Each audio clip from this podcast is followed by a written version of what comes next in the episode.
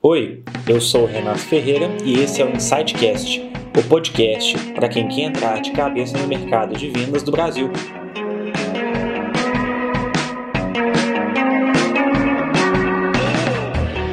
Fala pessoal, tudo bem? Estamos de volta em mais um episódio do Insightcast. Hoje estamos no nosso terceiro episódio da segunda temporada, uma pessoa fantástica que eu já tive a oportunidade de trabalhar em conjunto, que gerencia muita gente, transformou a vida de várias pessoas, né, tanto na equipe dela quanto no mercado em que ela atua. A Rafaela Fogaça, ela é gerente de vendas do Melhor Escola, né? Rafa, muito obrigado, viu, pela sua participação. Pode ficar à vontade para se apresentar para nossa audiência, falar um pouquinho de você, viu? Fica em casa aqui. Legal, Rê. Obrigada pelo convite. É um prazer estar aqui com vocês. É, admiro demais o trabalho da Insight Sales, então acho que a, a, nossa parceria aí foi, foi muito gostosa trabalhar junto com a Insight. E, bom, é, basicamente, a, a, me apresentando aqui, eu tenho 12 anos no mercado de educação. É, trabalho com vendas há esse tempo, é, desde ensino superior e atualmente aqui pelo Melhor Escola, né, do Grupo Quero Educação, com ensino básico. Então, tenho aí uma passagem por frentes tanto B2C quanto B2B, e o aprendizado contínuo, né? Porque quando a gente fala da área comercial, área de vendas, e principalmente voltada para a educação, é, o aprendizado é sempre contínuo. Não, legal demais, Rafa. Então, assim, 12 anos no mercado de educação, acho que você já pegou vários momentos distintos, né? Você pegou a bonança, a baixa, a muito baixa, bonança extrema, né? Me conta um pouquinho assim de como é que foi viver cada uma dessas fases, né? Vamos pensar assim num ciclo do, do FIES bombando, né? Até um ciclo de Covid, por exemplo. Olha, foram dois marcos, né? E a gente, eu costumo brincar que são dois picos aí da, da onda onde você acaba tomando um caldo e tem que se reinventar. Então, é, o FIES, meados lá de 2015, né, quando a gente teve aquela, toda aquela mudança no FIES, é, trabalhávamos numa instituição onde o grande foco, o grande é, ponto focal ali eram esses, é, esse tipo de financiamento e precisou re, re, rever todo aquele modelo. Né? Então, era uma época onde o EAD não era tão bem visto ainda, então o modelo presencial era muito forte, então dependia muito de, de financiamentos estudantis. E aí a gente se viu ali é, em um mercado completamente novo, em meio a um momento onde a gente precisava realmente fazer algo para se reinventar. Então surgiram várias iniciativas da qual tive a oportunidade de participar, é, como é, projetos mesmo é, privados, né? Então, como parcelamentos estudantis privados dentro das instituições que eu trabalhava, para que a gente conseguisse, de fato, continuar atendendo aquele nosso público, né? Que era um público que precisava realmente de algum, de algum aporte financeiro para conseguir estudar. E aí o outro, a outra grande, grande tsunami foi agora, no Covid. Eu estou aqui no mercado de educação básica há dois anos, e logo que eu entrei, é, já veio a Covid. Então, a gente começou ali também um processo de reinvenção. Reinvenção tanto da equipe, né, porque a, a, a equipe daqui é, do Melhor Escola, a gente ainda não tinha essa expertise de ter trabalhado separados em home office. Então, a gente precisou fazer um trabalho muito forte ali junto com as lideranças para poder atender a, a, demanda e também atender o nosso público interno, que eram os nossos consultores comerciais, né, os nossos líderes comerciais e também a reinvenção do ensino básico, porque ali para o ensino básico o sofrimento acabou sendo um pouco maior. Ah, o ensino superior já sabia um pouco performar nesse modelo de à distância, no modelo híbrido, em conseguir atender um aluno fazendo uma, uma venda ali é, só por telefone, né? O modelo da, da educação básica ainda não tinha, não estava muito constituído nesse aspecto. Então foi também um grande aprendizado e a gente vai vivendo de grandes picos e, e, boas marés, né? Então vamos, vamos seguindo dessa forma e aprendendo constantemente com esses, com esses momentos que nos fortalece, tendo pessoas ao nosso lado, né? Pessoas e lideranças ao nosso lado que consigam nos, nos apoiar e nos impulsionar, acaba sempre achando um caminho aí, encontrando é, o melhor momento para para o melhor modelo, né, para se trabalhar. Não, legal demais, Rafa. E assim, a, a gente falou um pouquinho de, de viver esses altos e baixos do mercado, aí falando especific, especificamente da, da persona, né, na hora de vender para ela. Como que você sente que o, o, comportamento, né, a aceitação desse público foi variando ao longo do tempo em relação ao processo de inside sales, processo de field sales, né? Me conta um pouquinho mais. Então, Renato, acho que é bem, é bem interessante porque eu passei por fases muito distintas do, do da persona mesmo que, que procura a educação. Eu estou falando tanto de educação superior quanto básico. No começo, logo que eu comecei a trabalhar com educação, em 2009 aproximadamente, é, o, grande, o grande foco era aquela vivência da sala de aula. Né? Então, precisava-se daquela interação, precisava-se do professor em sala de aula, é, a busca era muito forte para isso. E com o passar dos anos, e aí assim, não foi muito tempo para acontecer esse boom. Foi um tempo até que relativamente curto entre o público começar a enxergar no modelo, por exemplo, de educação à distância, no ensino superior, que era um modelo que era visto, era muito mal visto, digamos assim, é, naquela época, começar a enxergar ali uma grande oportunidade, que era a oportunidade de você ter um ensino-aprendizado é, de onde você estivesse, é, de você ter o seu tempo para poder fazer a sua, é, o, o, seu dia da, da, melhor forma e conseguir encaixar um estudo né, durante aquele, aquele período. Então, foi uma mudança, assim, que apesar de muito brusca no aspecto de perfil, aconteceu de forma gradativa e relativamente rápida. E aí, no ensino básico, o que os pais e os professores, as escolas começaram a perceber também ao longo dessa pandemia foi a necessidade também de, de trazer esse modelo para perto. Né? Então, o que você percebe hoje é que tem muito pai que já busca uma escola onde o filho possa ter um pouco de interação também é, de forma híbrida, né? De forma que ele consiga é, continuar aprendendo na sua casa através de, de, de tecnologia. Até porque para esse público a tecnologia é muito mais simples de ser utilizada do que para a gente lá em 2009, um aluno de ensino superior em 2009. Então, para eles já é muito mais natural. E assim a gente vai percebendo que não haverá um retrocesso na educação, só haverá um avanço, né? Falava-se muito antigamente, ali em meados de 2015, 2016, em, em, modelos que seriam totalmente à distância. Então, a gente tinha um certo pânico de imaginar, por exemplo, uma faculdade de medicina que era semipresencial. Mas aí a gente entende hoje, né, o quanto isso pode ser possível, né, enquanto esse aprendizado híbrido pode ser possível, onde você aprende a parte teórica é, de forma muito mais autônoma, isso te desenvolve muito mais e vai fazer a parte prática na, na, na, faculdade. E o mesmo eu acho que é o caminho que vai acontecer agora também no ensino básico. Então, acho que a gente está tendo aí uma, uma fusão de perfis, até porque os pais é, de hoje eram os alunos lá da, do ensino superior de 2009. Então a gente acredita muito que essa fusão de perfis e esse avanço ele é irreversível e a tendência é só a gente conseguir realmente é, cada vez mais implementar tecnologia na, na educação e aproximar a educação de forma rápida e adequada para todos os públicos. Não, maravilha. É, é, assim, fazendo uma analogia com outros segmentos, né, parece muito com o movimento do e-commerce que ali no começo da pandemia, principalmente, né, é, teve uma curva de adoção mais robusta. É, a gente sabe que mais pelo contexto, né? Às vezes do que por vontade, mas acaba virando rotina, né? Tanto quando é, acho que a, a, mesma lógica ela se aplica à educação à distância, a ferramentas de tecnologia para ensino no geral, né? Com certeza, Renato. E até assim, eu estava lembrando esses dias, no final de semana, eu estava lembrando de, do, daquele tempo que a gente, eu não sei quantas pessoas estão ouvindo aí são dessa época, mas do tempo que a gente recebia em casa aqueles panfletinhos de pizzaria. E aí, geralmente, as casas tinham uma gaveta cheia daqueles papelzinhos, né? Aqueles papelinho perdido, ou colava na geladeira os restaurantes preferidos. E olha os avanços que a gente tem hoje. Hoje a gente não faz ideia, não se imagina vivendo no mundo onde a gente tem que caçar o papelinho da melhor pizzaria para poder é, pedir aquela pizza por telefone e aí ter o dinheiro trocado, vai querer troco para 50, troco para 40, o cara vem na sua casa. Hoje tudo a gente faz dentro de uma, de uma plataforma, a gente entra, a gente toma decisões ali dentro.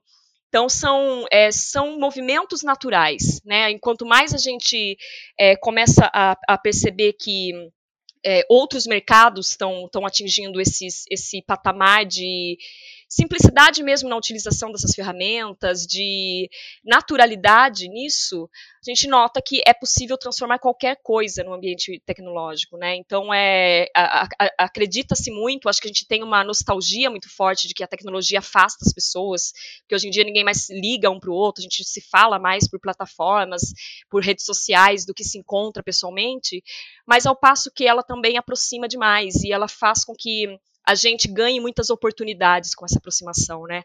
Então, essas, essa analogia do papelinho aí da, da pizzaria me veio no final de semana e, e, é bem por esse caminho, né? Quem que lembra disso e quem passou por essa época, acho que não tem nem um pouco de saudade, ficar guardando aquele monte de papelzinho dentro das gavetas. É, acho que esse é o tipo de coisa que a, a nostalgia é mais pela época, né, do que pelo, que pelo panfletinho, né? Com certeza, com certeza. É, não, mas com certeza acho que o pessoal que nasceu depois de 2000 não vai, não vai reconhecer a analogia, não, mas. Fazer ideia, vai ter que perguntar é. para os pais. Exatamente. Pai, era, é, é, era, normal ter um panfletinho de pizza na caixinha de correio. Pai, era, ou se era. Cartão de visita, né? Porque tudo isso era normal. Exatamente. Mas, oh, Rafa, me, me, conta um pouquinho assim, da, mais da sua atuação, né? Falando um pouco mais de gestão, de liderança de times de vendas na área de educação. É, me conta um pouquinho da sua rotina como gestora, né? O que, que você costuma fazer em relação a feedback para a equipe, direcionamento de atividade, redesenho de processo. Tá, legal. É, bom, dia a dia de um, é, aqui para mim hoje o dia a dia, né, ele é bem fundamentado na confiança. Acho que a gente tem essa, tem uma equipe aqui que é de extrema confiança, então a gente está trabalhando de modelo híbrido, cada um em suas casas, mas é fundamental aquele alinhamento e a transparência na comunicação. Então, todos os dias a gente acaba tendo reuniões de alinhamento de manhã para saber o que, que deu certo, o que, que não deu certo no dia anterior até porque nós trabalhamos aqui, aqui com metas semanais, então um dia para a gente faz toda a diferença. Né? Então a gente precisa estar tá sempre de olho no processo, se o processo está andando adequadamente, para que a gente consiga corrigir uma rota a tempo da estratégia ser entregue é, assertivamente. Então são, são assim, é, é, é uma rotina muito baseada em notar o que está funcionando, continuar fazendo aquilo e aprimorando é, aquilo que a gente consegue ter uma, uma assertividade maior. Então, o nosso dia, ele basicamente é de conversas constantes, de alinhamentos e realinhamentos de estratégia e de acompanhamento de funil, né? Porque não dá para falar de, de vendas e da área comercial sem acompanhar um funil, de como que estão as aberturas, as novas negociações, a gente trabalha com B2C, então a gente trabalha com é, trazendo novos parceiros para dentro do nosso site, então a gente precisa estar tá acompanhando se a gente está com funil saudável para conseguir ter um atingimento adequado naquela semana da meta. É, então são processos que aparentemente são simples, mas que se a gente tirar o olho ali e não e não dá, não dá atenção a eles, a gente acaba perdendo uma meta semanal e uma meta semanal acaba prejudicando uma mensal e assim por diante. E acho que além disso, Renato, é muito importante a gente implementar no dia a dia também das equipes comerciais treinamentos, né? Então a gente está com um projeto bem bacana aqui dentro, que é um cronograma de treinamentos, onde além de treinamentos com palestrantes externos, a gente acaba conseguindo fomentar a troca entre os times. Então, os times também trazem temas interessantes, é, trocam com, com os colegas, trocam boas práticas para que a gente consiga desenvolver novos líderes, né? Então, enquanto líder, eu acredito muito que o nosso principal papel é trazer novos líderes, é fazer novos líderes e instigar essa, essa vontade de crescimento dentro da, das equipes comerciais. Eu, eu, acho bem legal esse modelinho onde você traz referências externas, né, pessoas de fora que vão ter uma visão ali um pouquinho fora do dia a dia, né, um pouquinho fora da rotina, porque traz uma, uma visão diferente, né? E complementa um pouquinho também do que o pessoal está vivendo, porque muitas vezes no dia a dia do, do vendedor, né, do SDR, é, eles costumam achar que o o problema que eles estão passando é algo único, né? Sendo que ter alguém de fora falando que aquilo é normal, que faz parte, que dando alguns caminhos de solução também, pode ser legal para, enfim, motivar o time, né? Trazer algo diferente para a roda também. Exatamente, né? E é uma visão de fora. Querendo ou não, a gente fica contaminado com as, as questões do dia a dia. Então, quando você escuta muito não, por exemplo, a gente que trabalha muito aqui com prospecção fria, né? A gente escuta muito não no dia a dia. E, a, e a, esses não, se a gente não tiver fortalecido ali de entender que aquilo faz parte do processo e cada não nos deixa mais perto dos sims, a gente acaba sendo contaminado por um desânimo mesmo, de falar, poxa, mais um dia de um monte de não, isso aqui não, não, não tá legal. Então, quando a gente recebe alguém de fora que compartilha com a gente as mesmas dores ou dores similares, ou às vezes enxergam soluções simples, né? Às vezes tem soluções simples que, poxa, talvez eu não pensei nisso só porque eu estava imerso nesse problema. E traz esse, esse conteúdo, então acho que acaba sendo bem, bem significativo e bem importante para a troca e para o desenvolvimento do time de forma geral. Ah, não, com certeza, com certeza. E, assim, Rafa, se fosse dar uma dica para pessoas que estão entrando hoje na, área de vendas, né, especificamente no setor de educação, quais dicas você daria? Acho que a primeira é ter, é ter esse propósito. Acho que a gente tem que ter, porque vendedor, eu costumo falar que vendedor pode ganhar muita grana em qualquer mercado. Se você é um bom vendedor, você trabalha fazendo qualquer coisa, mas aí você tem que ver qual é o seu propósito. Por exemplo, trabalhar com educação é algo muito superior, é muito maior do que você falar que você está unicamente vendendo um curso específico para alguém se formar e pegar um diploma X ou é, sair do ensino médio e ir para uma, uma graduação. A gente está falando de mudanças de realidade. A gente está falando de sonhos realizados. Às vezes, o pai daquele aluninho que está estudando com a gente, ele não teve as mesmas oportunidades que ele está buscando para um filho dele. Então, ele não teve ali a, a possibilidade de estudar, por exemplo, com um ensino melhor numa, numa, num colégio particular. E talvez, é, para aquele pai, é, isso seja a oportunidade que vai mudar o entorno todo da vida dele. Então, acredito que para trabalhar com vendas na área de educação, primeiro a gente precisa separar as coisas. A gente costumava pensar muito que a educação não se vendia, que não era, não era um processo é, que não deveria ser vendido, né? Porque é muito é, é, muitos dos gestores de grandes grupos educacionais e tudo mais são muito acadêmicos. Mas quando a gente olha no propósito de oferecer uma educação de qualidade para alguém e mudar aquela realidade, então acho que para começo de conversa, para você querer trabalhar na área comercial de educação, você tem que ter essa vontade, você tem que ter esse amor no coração, de saber que cada aluno que entrar ali, que passar por você, pode passar mil, trinta mil, como a gente bateu um, um, o recorde hoje aqui, o nosso marco de 30 mil alunos matriculados. São 30 mil pessoas que nunca mais vão esquecer do seu nome, da sua ajuda, da sua empresa. Você pode não lembrar desses 30 mil, mas pode ter certeza que cada um deles vai lembrar daquele afeto que você teve, daquele cuidado que você teve em ajudá-lo a realizar um sonho. Tanto no ensino básico quanto no ensino superior, quando a gente ajuda ali um, um aluno a realizar um sonho de ser médico, enfermeiro, enfim, o que ele quer, quer que ele seja, eu acho que para trabalhar na área de educação, comercialmente falando, tem que ter esse propósito. Porque não é uma área que a gente é, tramita de forma muito, muito simples, né? A gente está lidando com sonhos. Então é mais fácil, de repente, vender outro tipo de bebida alcoólica é, ou uma roupa, é uma venda mais simples, né? É algo que você vai ali, você vai ter um impulso para comprar, enfim. E você pode, de repente, até mais ganhar mais dinheiro nesses mercados do que no mercado como o mercado da educação. Mas se você tiver esse propósito, não vai ter dinheiro que pague trabalhar com com isso do que né, de fazer essa escolha de vir para o mercado como o mercado de educação hoje. Legal demais. Acho que realmente, para a pessoa que ela, ela, que ela tem um propósito de mudança muito forte, acho que é um dos mercados que melhor atende esse anseio, né? Achei junto com saúde, mercado de meio ambiente, né? De enfim, bem-estar. Mas legal demais, Rafa. Bem, bem legal suas dicas, viu? Parabéns também para você e para o time pela meta atingida. A gente sabe que não é fácil, vocês fizeram um trabalho bem legal, estão fazendo, né? Obrigada. Um trabalho bem legal. E, assim, me fala um pouquinho da Rafa, o que, que a Rafa gosta de fazer, o que, que a Rafa gosta de estudar. Compartilhe um pouquinho com o pessoal, um pouquinho da sua história vai ter que fazer um outro podcast, então, Rei, para falar do que, que eu gosto de estudar. Não tem problema, não.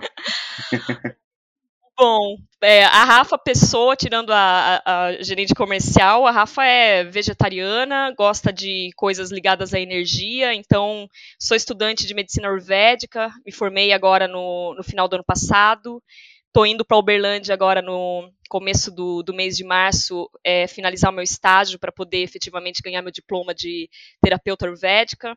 Então, para quem não sabe, né, a terapia ayurvédica ela é uma, uma medicina indiana muito antiga que trata muito a parte da, da natureza é, no, na, na, nossa vida, né? Que então desde a da fonte de alimento mesmo, propriamente dito, da nossa alimentação, até questões mais energéticas mesmo, como pensamentos, é, espiritualidade, enfim. Então a Rafa, e tirando a gerente comercial, ela tem um viés totalmente diferente dessa loucura do dia a dia, gosta mais dessa parte mais de, é, de energia mesmo, de cuidado com a saúde, de cuidado com a mente. E acho que é um caminho que também foi percorrido ao longo dos anos aí, aprendendo um pouco, né, fazendo uma, uma autoanálise aí, um autoconhecimento, entendendo que a gente pode ser pessoas diferentes, né? A gente pode se dar bem sendo muito agressivo numa área comercial e ter uma, uma vida paralela ali onde as suas vontades, seus desejos também são atendidos e dá para conciliar tudo é, de acordo com a, com, a, com a, sua força de vontade mesmo, né? Com o seu entusiasmo de, de fazer acontecer. Não, bom demais. Eu acho que para quem trabalha com venda, né, Rafa, você ter esses, essa rotina de é, não, é, não é algo que tranquiliza necessariamente, né, mas que deixa a mente um pouco menos pesada, né, é essencial. Te tira um pouco, né, dessa, desse furacão. Exatamente. Você, você também é uma pessoa genuinamente vegetariana, né, eu sou de segunda a sexta, eu sou vegano, aí sábado e domingo depende, né, mas é bom, pessoal, faz bom, faz muito bem pro corpo, viu, nossa, eu acho que eu nunca tive tanta energia na minha vida, isso não é assim, não, não é só pelo holístico, né, mas assim, o bem-estar, ele é prático também, né, para quem acha que é só, tipo, ah, coisas sobrenaturais, né, nada a ver, é bom. Concordo. Exatamente, né? não é só aquele, aquelas pessoas, as pessoas imaginam, né, quem gosta dessa, desse tipo de, de assunto é todos aqueles new ages, gostam de um incenso, estão ali de boa, andando de manto, mas não é só isso. A gente também gosta da, da, das nossas cervejinhas, né, Renato? A gente gosta de, de ir para os bares aí, de cantar no karaokê, a gente gosta dessas coisas também mas é uma válvula de escape, é algo que, que a gente vai aprendendo aí com a vida, ter essas válvulas de escape mesmo para se preservar, né? E para ter longevidade, para ter felicidade, é importante. Ah, com também. certeza. E cerveja também é vegano, né? Então não tem problema. cerveja pode, cerveja tá liberada. Ai, não, bom demais. Bom demais, Rafa. Assim, foi um prazer, viu, contar com sua presença aqui.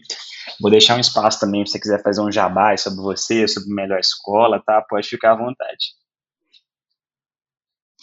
Prazer foi meu, Renato. Muito obrigada mesmo por, pelo convite. É, adorei falar com vocês aqui. Convido todo mundo aí, os pais, né, do, do, dos aluninhos aí que tiverem interesse em conhecer o nosso site do melhorescola.com, encontrar uma bolsa bacana para colocar o seu filho para estudar. Como eu falei, chegamos ao marco aí de 30 mil alunos matriculados. É, um, é o nosso primeiro passo temos um sonho muito grande e estamos perseguindo ele, estamos trabalhando da melhor forma que a gente pode. Então, convido vocês a conhecerem a Quero Educação, Melhor Escola, e também quem quiser me seguir aí no Instagram é Rafogaca. E ah, foi um prazer, Rê. Obrigada mesmo. Obrigada pelo convite. O prazer foi todo nosso, pessoal. Podem seguir lá, o conteúdo é bom. A Melhor Escola tem bastante coisa legal aí para poder compartilhar, viu? E muito obrigado pela audiência de vocês. Um abraço e até mais.